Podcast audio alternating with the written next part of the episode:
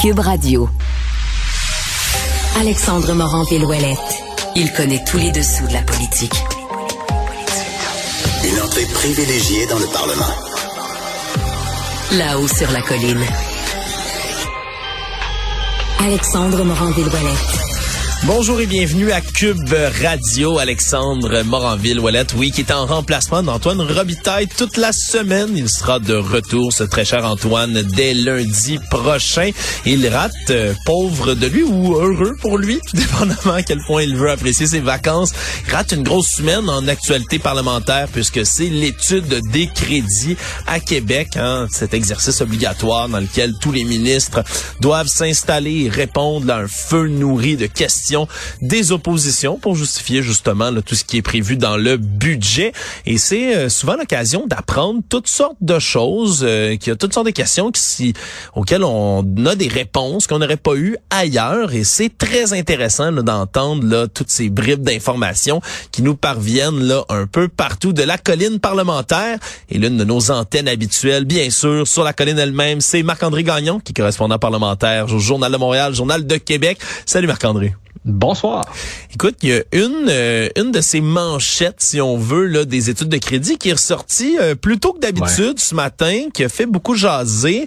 Ça datait d'hier, puis on rapporte ben un drôle de petit euh, de petit jeu, de petite activité ludique qui a été exercée par Geneviève Guilbeault, la vice-première ministre. Qu'est-ce que c'est? Ben oui, on peut dire que la, vice-première ministre Geneviève Guilbeault euh, euh, avait trouvé une façon quand même assez inusitée de, passer le temps pendant l'étude des crédits. Puis d'ailleurs, hier, euh, hein, on, s'en parlait, Geneviève Guilbeault, donc mardi, qui, qui, a été cuisinée pendant plusieurs heures en étude des crédits pour le volet transport, puisqu'elle est ministre des, des Transports. Et là, dans la soirée, pour souligner tout le bon travail effectué par ses équipes après quatre longues heures et demie euh, de travaux en commission parlementaire, ben, elle fait une publication sur Facebook et là, elle, avait mis euh, des photos où on la voyait notamment assise à son pupitre euh, donc au, salon bleu, puis on la voyait aussi dans une, une espèce sur un bureau de travail avec tous ces documents où bon, on comprend que l'idée était de la montrer en train de se préparer à répondre aux questions des, des, des, des partis d'opposition. Ouais. Mais il y a des lecteurs très allumés du Journal de Québec, du Journal de Montréal, qui euh, m'ont contacté donc euh, hier soir pour euh, me signaler que quand on zoomait sur au moins deux de ces photos, on pouvait apercevoir une feuille euh, sur laquelle euh, on pouvait lire le titre, donc Défi Crédit 2023.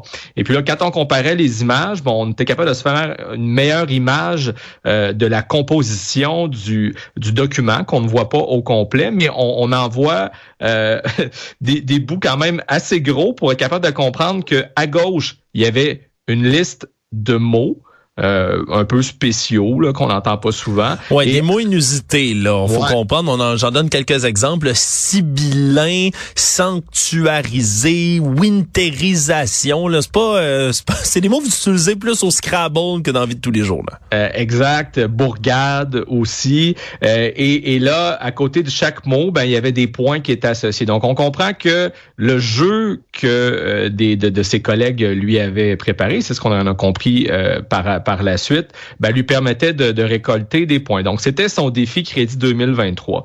Et bon, là, moi, je vois tout ça hier. Évidemment, euh, je prends le temps d'aller d'abord euh, réécouter les extraits, essayer de voir est-ce qu'elle a vraiment joué euh, au jeu. Puis rapidement, effectivement, on, a, on, a, trouvé des extraits, des endroits où elle, glissait ces, ces, mots-là. Hmm. Et le, tôt, tôt ce matin, donc j'ai posé des questions à son cabinet. Ils ne s'en sont pas cachés donc euh, du fait qu'elle qu'elle avait effectivement décidé de jouer euh, à ce jeu. Puis pour ce qui est des arguments qu'elle a avancés pour euh, pour se défendre, ouais, ils sont originaux quand même. Ouais, on va laisser ça à, l'appréciation de, de nos de nos auditeurs, mais son cabinet a rapidement fait savoir que ben c'était par amour de la langue française qu'elle que, qu'elle avait décidé d'accepter de jouer à ce jeu-là, que son attaché de presse lui avait préparé. Et que donc l'idée était de joindre l'utile à l'agréable. Je cite ce que son directeur de communication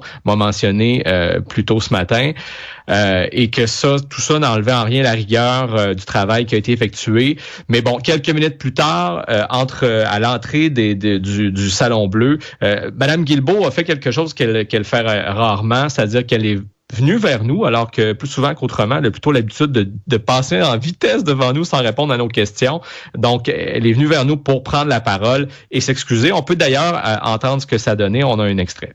S'il y a des gens qui ont pu considérer que c'était inapproprié, je veux m'en excuser ou que ça manquait de jugement, c'était absolument pas l'objectif. Dieu sait que je prends ça au sérieux. J'ai tous mes dossiers, je réponds à toutes les questions et ça ne change en rien le sérieux et euh, la rigueur que j'ai, euh, dont j'ai fait preuve pendant cet exercice-là. Le but était de faire découvrir certains mots. J'adore la langue française, mais si ça a pu offenser les pointages, j'en suis désolée.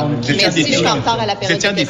On comprend qu'il y avait des questions complémentaires qui ont d'être posées aussi là, vers, vers la fin autour de ça. Bon, un, mot de la langue française ou pas, euh, on peut comprendre, là, puis toi qui es à l'Assemblée nationale à temps plein, là, Marc-André, ça arrive quand même souvent qu'on a des députés, des parlementaires qui, des fois, trouvent le temps long. Là. Ça dépend, ça dépend dans quelle commission, quelle étude de crédit, quelle session, mais parfois le temps est long, puis c'est pas nouveau qu'il y a des petits mots qui s'échangent, qu'il y a des, des petits jeux comme ça qui se font. là. Non, c'est pas nouveau. Puis, euh, par exemple, euh, notamment les députés d'arrière-ban qui, euh, qui, qui, font pratiquement euh, CAC de pré qui, qui sont là pour faire presque seulement que CAC de présence, dis-je bien, lors de ces commissions parlementaires. Je parle des, des élus de, de, des banquettes sur les banquettes gouvernementales qui sont pas ministres. c'est pas rare que certains vont se faire prendre, par exemple, en train de, de, de magasiner sur sur Internet, mais tout ça, bon, c'est pas nécessairement dit publiquement et euh, ils ne sont pas nommés. Dans ce cas-ci, ce qui est particulier, ben, c'est qu'on parle de la vice-première ministre. Oui. Euh, c'est elle qui, qui s'est fait prendre à son propre jeu à mon tour de faire un jeu de mots, euh, en publiant des photos sur les réseaux sociaux euh, et, sur lesquels on pouvait voir qu'elle jouait à ce jeu-là. Évidemment, son intention, ce n'était pas de montrer hein, qu'elle qu'elle s'est amusée à jouer à, ce jeu-là. Je pense que euh, si on lui pose la question, est-ce que vous auriez préféré que toute cette histoire-là ne, ne, ne, ne, soit pas rendue publique, la, la, réponse est évidente, mais c'est aussi à un moment euh, particulier pour la CAC où, où euh, le, gouvernement est malmené par sa volte-face dans le dossier du, troisième lien. On était à l'étude des crédits budgétaires du ministère des Transports. C'est le plus gros donneur d'ouvrage du gouvernement. Vous avez la vice-première ministre qui est là pour défendre les dossiers. Et après coup, on se rend compte donc qu'elle que, que, que, dans ses réponses euh, aux, aux, députés d'opposition, puis à, même à ses collègues du gouvernement aussi, ben, qu'elle qu'elle s'amusait à glisser des mots qui faisait plus ou moins de sens dans ses réponses. D'ailleurs, on a senti que le malaise était total euh, du côté de, dans les rangs caquistes et euh, on a évidemment posé la question à différents ministres à savoir est-ce que vous vous avez déjà euh, joué à des jeux pendant des commissions parlementaires? Et un peu plus tard aussi vous entendrez dans l'extrait qui suit des députés d'opposition qui étaient vraiment pas contents d'apprendre que Mme Guilbeault a joué à ce jeu on peut écouter ce que ça donnait j'ai fait un petit montage des jeux de mots pendant l'étude des crédits. Vous pensez quoi de ça? Je sais pas de quoi vous parlez. Vous faites pas ça, vous? Des jeux de mots, non. J'ai fait des mots, mais c'est pas un jeu. Est-ce que vous avez déjà joué à des jeux de mots pendant l'étude des crédits budgétaires? Jamais. Trouvez-vous que c'est sérieux avec... Euh... Vous qualifiez ça comment, ce, ce, jeu-là? Irresponsable. Elle se moi, je, moi, je mets énormément de temps à préparer des questions en matière de transport qui sont importantes pour la population. De jouer un jeu pendant ce temps-là et de livrer des réponses aussi mince au niveau de la maîtrise du dossier, puis euh, de la façon de répondre correctement à nos questions, c'est pas responsable, c'est pas respectueux de la démocratie. Bon, on a des temps libres. Il nous en reste peu, là, puis surtout les ministres sont bien bien occupés, mais on a quand même un peu de temps libre qui reste pour jouer à des jeux. C'est pas le moment pendant une campagne, pendant une commission. C'est pas, pas respectueux. Oui, il y en a qui ont trouvé ça moins drôle que d'autres, puis je vais reprendre les mots, Marc-André, si tu permets, là, de notre collègue Mario Dumont, avec qui j'étais en onde un peu plus tôt aujourd'hui, en lui lançant la question, à savoir, Mario, toi qui étais politicien d'expérience, tu as été à l'opposition, t'as-tu déjà fait ça, jouer à des jeux? Il m'a répondu que oui, C'est déjà arrivé quand il y a eu des filibusters, quand il y a des longues périodes qui finissaient tard à 11h, minuit le soir. Mais comme il faisait remarquer, puis je trouve que c'est très juste là-dedans, effectivement, c'était pas dans une étude de crédit, puis c'était pas lui le ministre des Transports, le vice-premier ministre, à un moment où en plus on a une pas d'une crise, mais on a tellement de questions en transport, puis c'est vraiment le dossier, entre autres le troisième lien, qui monopolise l'attention. Quand même, hein, on, peut, on est en, mesure de se poser des questions, disons, là, pour cette, euh, cette intercade-là, même si c'est quand même monnaie courante. Ben oui, c'est ça. Donc, donc c'est vrai que ça s'est probablement déjà fait par le passé, même si personne ne, ne, s'en vante. Mais, mais comme tu l'as bien dit, ben c'est elle qui est en charge et euh, à l'évidence, le moment, le moment était mal choisi euh, pour euh, jouer à ce jeu-là. Et, et, comme je faisais remarquer à son cabinet, manifestement, elle a joué à un jeu dangereux. Voilà. qui était mal choisi. C'est, c'est la meilleure manière dont je décrirais tout ça. Marc-André Gagnon, t'es correspondant parlementaire au Journal de Montréal, Journal de Québec. Merci de nous avoir euh, résumé tout ça. On continuera à s'en reparler très bientôt. À bientôt. Lisez les réflexions d'Antoine Robitaille sur la nouvelle application Le Journal de Montréal et Le Journal de Québec. Téléchargez-la maintenant. Le journal, fier de propulser l'émission Balado d'Antoine Robitaille. On a eu droit aujourd'hui à un sondage léger TVA Nouvelle qui a été mené entre le 28 avril et le 1er mai et qui prend le pouls, si on veut, de la population québécoise par rapport à divers enjeux. Évidemment, le sondage sur le scrutin populaire, hein, s'il y avait des élections demain matin, pour qui voteriez-vous? Mais également des questions sur le troisième lien. Et les deux sont très liés parce que pour la première fois depuis le début de son mandat, de son premier mandat en 2018, la coalition Avenir Québec qui perd des plumes, on passe de 40% d'appui en février à 36% maintenant. On se comprend. 4% c'est beaucoup quand on parle de sondage, mais la CAQ demeure encore et toujours en tête des intentions de vote peut plus intéressant, le Parti québécois s'en vient après ça avec 22% réussi à se distancer, si on veut, du reste du peloton, parce que les autres partis, eux, continuent de stagner. Ce sont des questions intéressantes que j'aimerais aborder avec mon prochain invité, Philippe Goujon, qui est économiste, directeur chez APECO, mais qui était également, euh, plus important, ex-directeur de cabinet du ministre des Finances au sein de la coalition Avenir Québec. Bonjour, euh, Philippe. Salut Alexandre. Écoute, avant toute chose, je veux juste te relancer sur l'entrevue que je faisais euh, tout à l'heure avec mon collègue Marc-André. On parlait de jouer des jeux en études de crédit, de, de, disons, de, de, se désemmerder là, pour certains députés, certains politiciens. As-tu déjà vu ça, toi? Ouais, ben, j'ai déjà vu, euh, pas juste aux études de crédit, dans les études de projet de loi, euh, surtout des députés du côté gouvernemental, puis j'ai été dans l'opposition aussi avant d'être au gouvernement. Euh, puis je dirais même que quand j'étais au gouvernement, j'ai pas trop vu ça parce que j'étais moins présent. Euh, puis oui, j'ai vu des députés euh, aller faire plusieurs choses. Puis je dirais qu'il faut les comprendre. Là, c'est quand même des moments longs qui impliquent les oppositions, surtout avec le ministre, euh, qui puis qui discutent longuement, puis que les le rôle des députés euh, gouvernementaux est assez les députés gouvernementaux est assez euh, pas difficile à, à faire, puis pas faut les, faut les respecter là-dedans. Ce qui est particulier dans cette histoire-là, c'est ce que Geneviève Guibault a fait. C'est sûr que quand c'est toi qui réponds aux questions, puis que tu fais ça euh, tout en étant en ce moment un peu dans la tourmente, c'était peut-être pas le meilleur moment. Euh, mais je te dirais que l'important, c'est qu'au moins elle répondait aux questions. C'est euh, qu'elle répondait bien, je sais pas trop. Là, ça je laisserais les, les partis d'opposition juger, là, mais les gens, mais qu'elle utilise des mots, c'est peut-être pas adroit, mais euh, que l'important, c'est qu'elle soit là qu'elle réponde, à mon avis. Voilà. on s'entend, on s'entend là-dessus. Revenons sur ce sondage où on voit là, pour une première fois vraiment la, la, coalition Avenir Québec là, perdre de ses appuis, des plumes qui sont euh, perdues mais reprises euh, par la suite là, par le Parti québécois. Est-ce que euh, la CAQ devrait commencer à s'inquiéter, selon toi, Philippe, de ces premières craques qui apparaissent là, dans son dans son armure, si on veut? Ben, elle peut pas, euh, peut pas euh, ne pas regarder ce qui s'est passé. C'est sûr que les, politiciens ont toujours dit on regarde pas les sondages, surtout sur le gouvernement, mais tout le monde regarde les sondages puis essaie de voir ce qui se passe. Euh, c'est sûr qu'une une diminution aussi importante dans la région de Québec, sûrement qu'il en, en anticipait une, mais aussi forte, c'est dur à dire parce que c'est quand même pas rien d'un sondage à l'autre de 14% Évidemment, il y a une marge d'erreur qu'il faut toujours faire attention, qui est de 3 dans ce cas-là.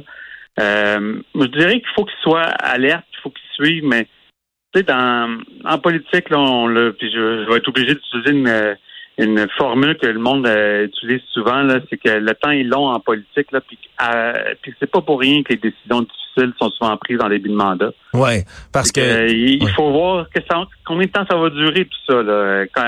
comment les gens vont rester fâchés longtemps. Oui, parce que ça, tu fais bien de le préciser. Là, tu parlais du 14 points de pourcentage. C'est euh, l'appui de la coalition Avenir Québec dans la grande région de Québec. exactement. C'est passé de 40 à 26 Là, là c'est vraiment une dégringolade.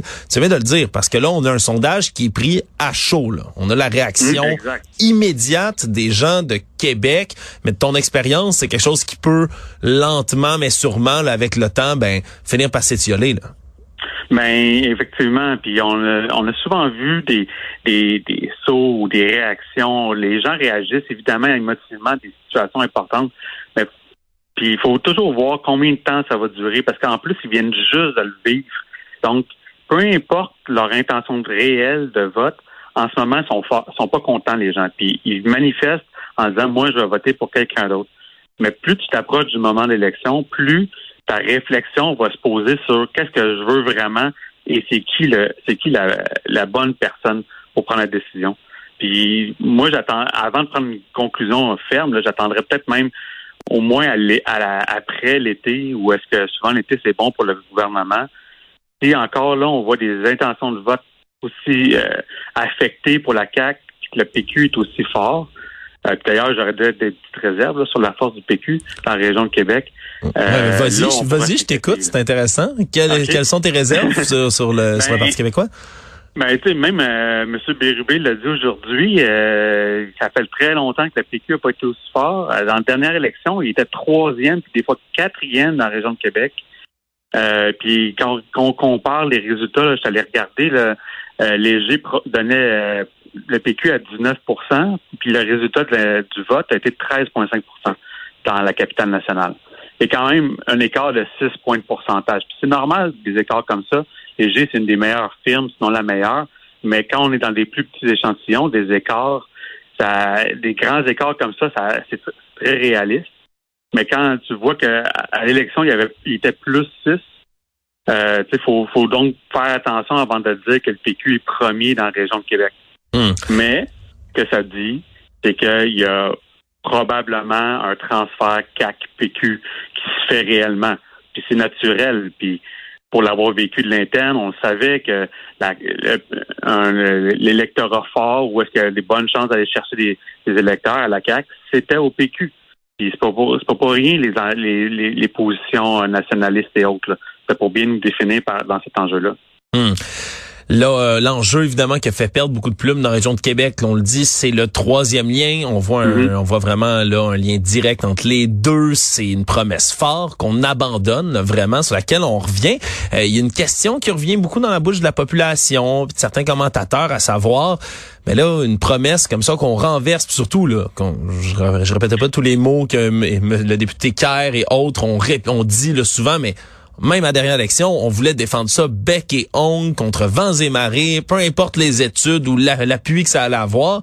Et là, finalement, on recule. Toi qui étais à l'intérieur, à l'interne de la machine euh, est-ce que c'est quelque chose qui était su à l'interne qu'on allait un jour reculer, comme le disent certaines personnes, ou vraiment ça a pris tout le monde de court? Ben moi, je vais commencer par préciser que j'ai quitté en octobre dernier après l'élection euh, dans le nouveau Conseil des ministres. À partir depuis ce temps-là, je suis plus là. Mhm. Mais jusqu'à ce moment-là, puis même euh, j'ai des amis, là, des, des caquistes qui sont dans les cabinets, honnêtement, jamais j'aurais pu voir venir ça. J'ai même quand j'en parlais avec des, mes, des amis qui sont pas en politique, des, ma famille, je leur disais toujours le troisième lien, s'il y a, un, engagement que la CAQ ne brisera pas, c'est celui-là. Donc, euh, non, j'ai été extrêmement surpris. Euh, j'ai été aussi étonné de la façon dont ça a été euh, annoncé. Euh, c'est le moment euh, pour un genre d'annonce de cette ampleur-là, de ce revirement-là, habituellement, euh, un parti politique va faire va faire très attention sur la façon de communiquer ça. Puis j'ai pas senti que c'était si près que ça. Puis d'ailleurs, On a juste à regarder la réaction des députés locaux, à quel point ils ont été étonnés et, surpris et que leur réaction était émotive. C'est pas mm. pour rien que euh, c'est parce qu'il n'y avait pas eu beaucoup de préparation, je crois, à cette annonce-là. Mais j'ai pas de preuves, là. J'y vais sur ce que j'en comprends. Oui. Mais pour revenir à ta question, euh, euh, moi, il n'y a jamais personne qui m'a que j'ai entendu le moindre doute sur ça. Sur ça. Fait que non, c'est pas préparé, mais hmm. la décision a été prise. Quand je pense que ça a été peu de temps avant l'annonce, est-ce que c'est euh, puis mais pas à l'élection dernière. L'élection dernière, il y avait l'intention de continuer. En on était, on était vraiment, puis c'est drôle que tu dises continu, continuons, on est dans des slogans caquistes en plus. Euh, là, on garde quand même, on dit abandonner le troisième lien. Attention, on abandonne le troisième lien, bien évidemment, le lien autoroutier, parce qu'on veut maintenir la proportion réservée au transport collectif. Et si quand même 47 là, des répondants du sondage là euh, reculés sur la promesse, mais ils étaient pour ça, ils étaient en faveur là, dans l'ensemble du Québec. 29 là, des gens sont sont en, sont en désaccord. Est-ce qu'on qu'on brise cette promesse? Mais la plupart, dans ce cas-ci, sont en accord avec 25% d'indécis. Mais pour euh, le, le, lien, ce qui reste comme projet, qui est encore d'ailleurs très flou, d'avoir un tunnel de transport en commun, ben il y a près de 40% des Québécois, selon le dernier sondage, justement, qui se disent en désaccord avec cette idée-là. 34% donc moins, là, dans l'ensemble du Québec, pas juste la région de Québec, qui sont en défaveur de qui sont en faveur seulement Qu'est-ce que ça dit, toi? Est-ce que ça, est-ce que cette nouvelle approche là, de délaisser l'automobile, de céder à certaines pressions peut-être de la coalition Avenir Québec, mais ben, finalement, ça plaît pas autant qu'on pensait? Ben, c'est certain, mais moi, ce que ça me dit, c'est que les gens ont d'abord réagissent à euh, dans les sondages, je suis pas un expert de sondage, mais un expert euh, pourrait dire que souvent les, les, questions, ils peuvent, ils peuvent être teintées par une humeur globale. Et dans ce cas-là, moi, je pense qu'il y a beaucoup de réactions face à la décision tout court ou à la façon que ça s'est fait. Ensuite, euh, ça démontre un peu ce que ce que j'ai dit, c'est que ça met sur la façon dont ça a été annoncé. Quand quand tu es vraiment prêt à bien annoncer ça, tu as une opportunité de bien communiquer ça. Mais la nouvelle, la façon qu'elle a été annoncée, a été communiquée à la base, a été euh, le plus de plus de projets autoroutiers. On va vous dire ça va être quoi plus tard en agissant de cette façon-là, tu as laissé toute la place au niveau de la communication à l'abandon du troisième lien, l'abandon d'une promesse forte, puis ce qui a cristallisé la, discussion autour de ça et que donc a empêché de parler du projet euh, de transport en commun. Quand euh, la, ministre est arrivée pour l'annoncer, c'était difficile pour elle de rattraper le mal les, jours précédents. Je hmm. pense qu'il y a un peu de technique de communication, un peu de réaction à la situation. Puis aussi, euh, les gens se disent, est-ce que c'est vrai? Si on dit ça une première fois, est-ce que c'est encore une bonne, est-ce que, à quel point c'est solide cette fois-ci? Puis mm. encore là, les réponses qui ont été données démontrent que c'est peut-être pas très solide. Ouais. Cela dit, euh, je veux dire, euh, il y a je veux dire, du transport commun entre la rive sud et la rive de, puis Québec. ce serait pas une mauvaise chose qu'il en ait. Là. Euh, c'est pas efficace. Euh, pas, je réside pas là, mais pour y être resté, pour avoir passé sept ans de ma vie là, euh, c'est pas optimal en ce moment. Ouais, puis c'est certain que, comme tu le dis, c'est facile pour les oppositions, pour les critiques et autres, ben de s'interposer dans le débat quand ben le lien de transport en commun, on n'a toujours pas de plan, pas d'échéancier, ni de figure de chiffres. Et je sais à quel point tu aimes les chiffres. Philippe Goujon, tu es euh, économiste, directeur chez APECO, ex-directeur du cabinet du, ministre des Finances. Merci d'avoir été là pour analyser tout ça avec nous. On aura certainement l'occasion de se reparler. Merci Alexandre. À la prochaine. C'est ce qui conclut cet épisode de là-haut sur la colline. En attendant ce très cher Antoine, je passerai les deux prochains épisodes avec vous. On se reparle demain, même heure. Merci. Cube Radio.